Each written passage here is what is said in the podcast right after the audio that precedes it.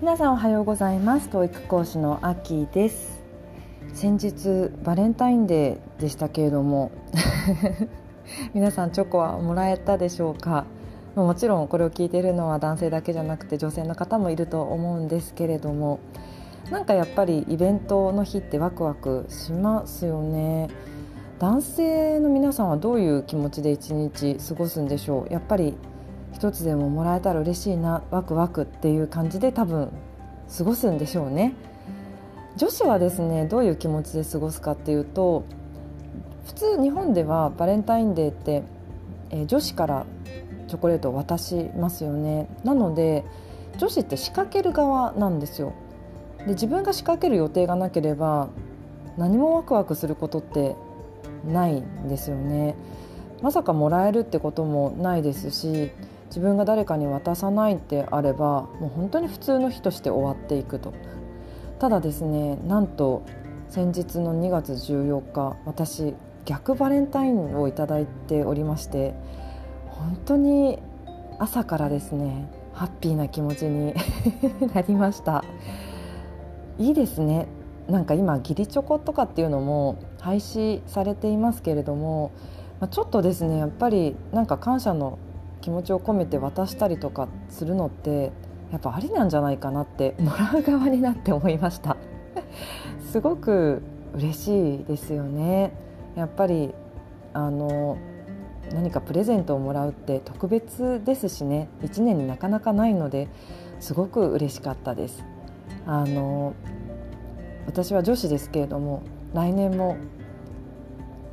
ぜひ募集したいなと。逆チョコもらえたらいいなとちょっと思いました。はい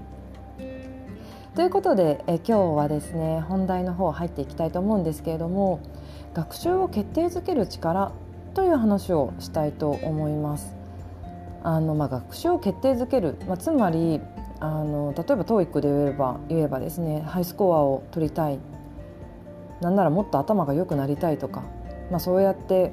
思う人多いと思うんですけれどもじゃあそれを決定づけるのって何なのかっていうことなんですよね。あのよく言われているのは頭がいい悪いとかって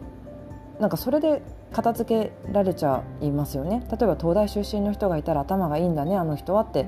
それで片付けられると思うんですけどじゃあ頭がいいって何なのか。IQ が高いっていうことなんですかね。何なんですかね。頭がいいって何なんだろうって思うんですよ。でもっともっとその頭がいいっていうところをもっと具体化して解釈するとその機能が頭の機能がいいっていうわけではなくて頭の使いどころが上手い人だと思うんですよね。どんなところを工夫しているのかどんな工夫ができているのかによってその例えば学習の進め方深さっていうのは変えられるので結果的に総合力なんじゃないかなって思います。頭がいいっていうのは全てその学習における必要な要素っていうのを本当にうまくコントロールして工夫して自分なりの結果を出せる。そういうのが頭がいいっていうことを言っているのかなって思うんですよね。じゃあその頭がいい。どんなところに頭を使えば、え、結果が出るのかっていうところだと思うんですけれどもあの例えばですね私の息子中学校1年生なんですが今ちょうど3学期の、え、期末テスト対策期間なんですよね。もう部活もを、えー、終えてというか部活がなくって、まあ、家でしっかり勉強しましょうっていう来週からもう期末テストが始まるので、えー、勉強期間なわけなんですけれどもあの、ね、本当に勉強の仕方って大事だなと息子を見ていて思うんですね。もう勉強の仕方が本当に大事だなと 2回言っちゃいましたけれどもなんならですね息子が容量が悪すぎて、まあ、勉強の仕方がですね下手すぎてやっぱりあの勉強って総合力頭がいいとか悪いその頭の機能が優れてる優れてないとかいう問題ではなくてその勉強の仕方工夫によって全然違うんだなっていうことを思いさ知らされるわけです。えー、例えば何が言いたいかというと先日ですね、えー、息子がすごい嘆いてたんですよ。何を嘆いたかっていうと英語の授業の提出物が膨大な量だと。ドリルを埋める作業なんだけれどもそのドリルが膨大な量なんだよと言っていたんですね。でなんならそのドリルは1回ノートに授業中にやっていて、まあ、つまり2回目の復習としてドリルを埋めるっていう作業が発生している。でもう膨大な量すぎて間に合わないだからやりたくないって言ってるんですよ。なんならもう1回解いてるし自分は全部頭に入っていると。なんでやんなきゃいけないんだみたいなことを言ってるわけですね。で正直ですね1回やったから頭に入ってるっていうのも怪しいわけです。先生としてはやっぱり2回やってほしいわけですよね復習として。なのでドリルに今度は、えー、実際に書き写してというか書き込んで提出してくださいっていう作業を宿題として入れているわけでやっぱりそうやって意味があると思うんですよねでもそれを膨大な量だからやりたくないって言ってるわけですでですねじゃあ膨大な量と言っているけれども一体何ページあるのか？で提出期限までに日割りしていくと1日何ページやんなきゃいけないのか？って聞いたんですよ。でそしたらですねそれはよくわからないって言うんですよね。ありえますか？つまりですね感覚で話してるってことです。感覚で膨大な量がありそうだ。だからできない。っていうふうに結論付けちゃっているんですよね。これはちょっとどうなのって思いましたね。単純に自分が把握している量がなんとなく多いからっていうだけで学習をやめてるわけです。もう出したくないと。もうこのドリルは放置したいって言ってるわけですよね。学習の機会を捨ててるわけです。いや本当に容量が悪いんだなって思いました。あのまずは見える化してじゃあ1日にどのくらいのページがあるのか。じゃあそのページを1日やろうとしたら1ページ何時間何分かかるのか。じゃあ見込みとして1日例えばですよそれで結果的に78時間以上かかるって言ったら確かに膨大だねってなりますよね。でもそれさえも分かっていない状態で学習を投げ出そうとしているわけです。これって頭の良さ悪さでは全然なくって単純にスケジュール管理能力ですよね。でも圧倒的な量があるからって学習をやめてしまうで学習をもしやめてしまったら復習ができない復習ができないってことは当然、えー、記憶が定着しないわけなので英語のテストをやった時に点数は下がる可能性が出てくるわけですよね。別にですねやろうと思えばやれるわけですよ。頭がいい悪いとかではなくて別に1回やっているもので完璧俺は完璧なんだっていうからには復習もしっかりできるわけですよね。難易度が高すぎてできないとかそういう問題ではないわけです。だけれども圧倒的な量があるっていう単なる思い込みで学習の機会を失おうとしてるわけですよね。あのこういうことが本当によくあるんじゃないかなって思います。学習の機会があってそれを自分の思い込みで手をつけないで結局学習の機会を失って学習の定着ができなくてわからないできないっていう状態になってしまうこれは最初の入り口の部分としては単純にスケジュール管理の問題なんですよね。でですねこれあの息子の友達すごく仲のいい友達がいるんですが、まあ、仮にサトシ君としますね偽名ですけども。でこのサトシ君あの学年トップなんですよね。まあ、息子がそうやって仲がいいのでそういった情報も入ってくるんですけれども、まあ、サトシ君がすごく頭がいい。あの出来がいい。点数がいい。じゃあそのサトシ君、まあ、いつもですね朝一緒に登校するのでサトシ君いつも来てくれるんです家に、えー、そこからうちからですね学校に向かうんですけれどもサトシ君に聞いてみたわけです。ドリルが膨大だってうちの息子は嘆いてるんだけど実際どうなのと。そしたらですねさとしくんは確かに膨大だよと言ってました。量としては結構あると。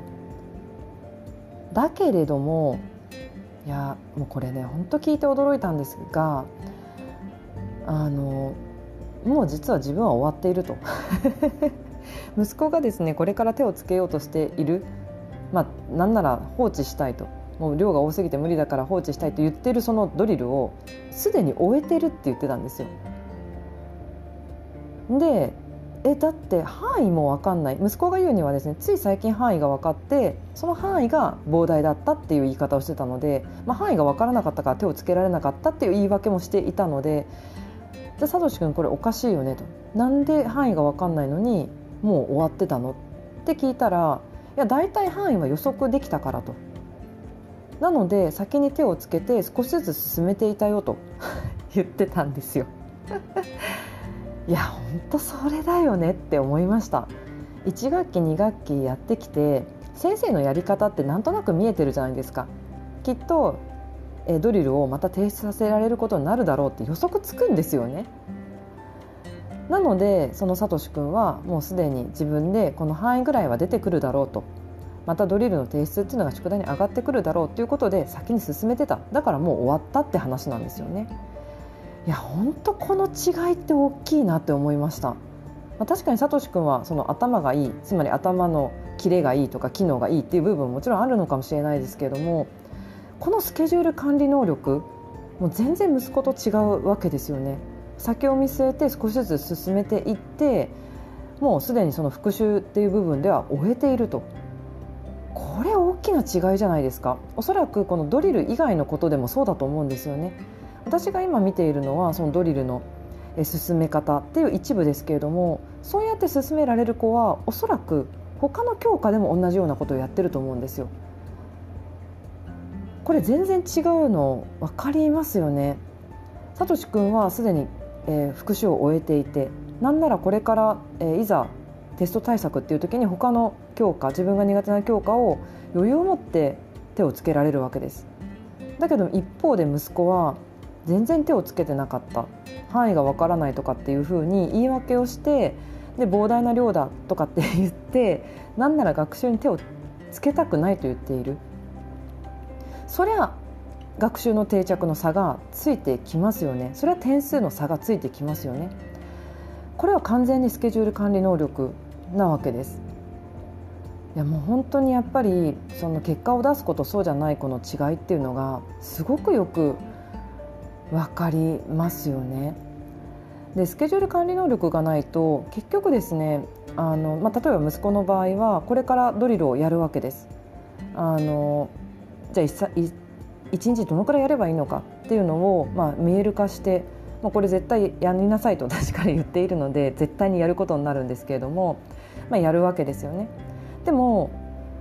自分がその一度やったから頭に入ってるからもうこれは復習しなくても大丈夫、まあ、割と自信のある教科であることは間違いないと思うんですよね。そうやって言ってるっていうことは。でも今更それをやらなきゃいけない。ドリルが残ってしまっているからそれに手をつけなきゃいけない。つまりは自分が逆に苦手とする教科に手が回らない可能性が出てきますよね。そうなったらその苦手な教科学習時間が足りなくて点数を落とす可能性があるわけですよねこれはもう本当に頭がいいとか悪いとかの問題以前の問題で単純にスケジュール管理ができてないよねっていうところなんですよなので学習を決定づける力っていうのは決してその IQ の高さとか頭のキレ機能とかそういった問題ではなくてスケジュール管理も大きく関わってくるわけですよね。はい、もう本当になんかそのサトシ君とのやり方の違いを明確に 突きつけられて本当に学習っていうのは総合力なんだなと。で今一つスケジュール管理能力の話をしましたけれども、まあ、総合力っていうからにはもっと他の要素があるわけですよね。スケジュール管理能力だけではなくて、まあ、例えばメンタル面とかもそうだと思います。ドリルが膨大な量って分かった、まあ、スケジュール管理がおろそかになっていて手つかずの状態になっていた、まあ、それはもうしょうがないので置いておくとしてじゃあその時にいやそれでもまだ間に合わせる方法はあるんじゃないかってポジティブに考えられるかどうかっていうのは今度メンタルの問題になってきますよね。息子みたいにもうダメだ手をつけられないもうこれは放置だってそれで終わってしまうのかいやそれともいや自分は1周目やった時には楽勝だったから2周目もきっと短時間で終わるだろうってポジティブに考えられるのかこれは完全にその解釈の違いなわけですよね。はい、なので総合力っていろいろ本当にあると思うんですけどスケジュール管理能力もそうですしメンタル面でもそうだなって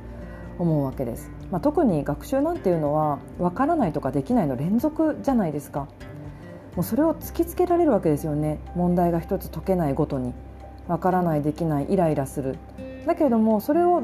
どうそれにどう立ち向かっていくのかっていうのはやっぱり自分自身のメンタルのコントロールっていうのが大事になってくるんじゃないかなって思います。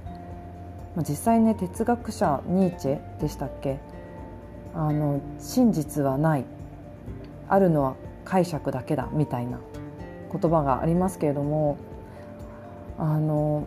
できないわからないをどう自分なりにその場面を解釈するのか。自分にはまだまだわからないことだらけだから伸びる余白があるんだってポジティブに思えるのか。それともできないことばっかだからあもう全然自分は時間がかかってあのやり遂げられることができないんじゃないかって思ってしまうのか。これ解釈の違いですよね。どうやってメンタルを持っていくのかどうやって学習マインドを設定するのか、はい、ということだなと思います。ということでえ今日はですね学習を決定づける力、えー、単純に頭がいい悪い、まあ、頭がいいってよく言いますけれども頭がいいっていうのはいろんなさまざまな学習におけるその要素っていうのを工夫しているっていううまいことを自分でコントロールできている、まあ、それが頭の良さっていうんじゃないかなと。総合力があるよねっていうことなんじゃないかなと思います。まあ例えばですね本当に理解度が自分は悪いんだと。私も実際そうなんですね。新しいこととか、えー、自分の専門分野じゃないことっていうのは本当に理解に時間がかかるタイプなのであの 本当にね分かるんですよ。あのいやそれは言っても自分は頭が悪いからって思ってしまう。でもそうではなくて勝負しどころは総合力で勝負していけばいいんですよね。もし自分が理解度が遅いのであればじゃあどうやって時間を取るのか、まあ、それがスケジュール管理になってくるわけですけども他の要素で戦っていけばいいわけなのであの悲観的になる必要はないわけです。まあ、私も悲観的になること多々ありますけれどもいやそうじゃないよと。ここでポジティブに立ち向かおうと、えー、ポジティブになって目標を設定しようとか、えー、システム構築しよう毎日続けられるようなシステム構築しようとかしっかりスケジュールを立てようとか誰かにアドバイスをもらおうとかそういうふうに総合力で戦っていけばいいわけですよね。なので決して悲観悲観的になる必要はないかなと思います。はい、まさにねあの息子とさっきなんだっけさとしくんでしたっけ？たかしくんでしたっけ、まあ、その子のねやり方の違いで本当に明確なになったんじゃないかなと思います。はい学習の機会を自分で放置してしまうのかどうかっていうのもやっぱりスケジュール管理にかかってたりするわけですよね。ということでした。はい、えー、ということで、えー、今日もですねちょっと長く話してしまいましたけども最後までお聞きいただき本当にありがとうございました。皆さんの英語学習が楽しいものでありそして効果的な結果が出るよう応援しておりますまたお聞きくださったらとても嬉しいです。お気軽にコメントや感想もぜひお待ちしております。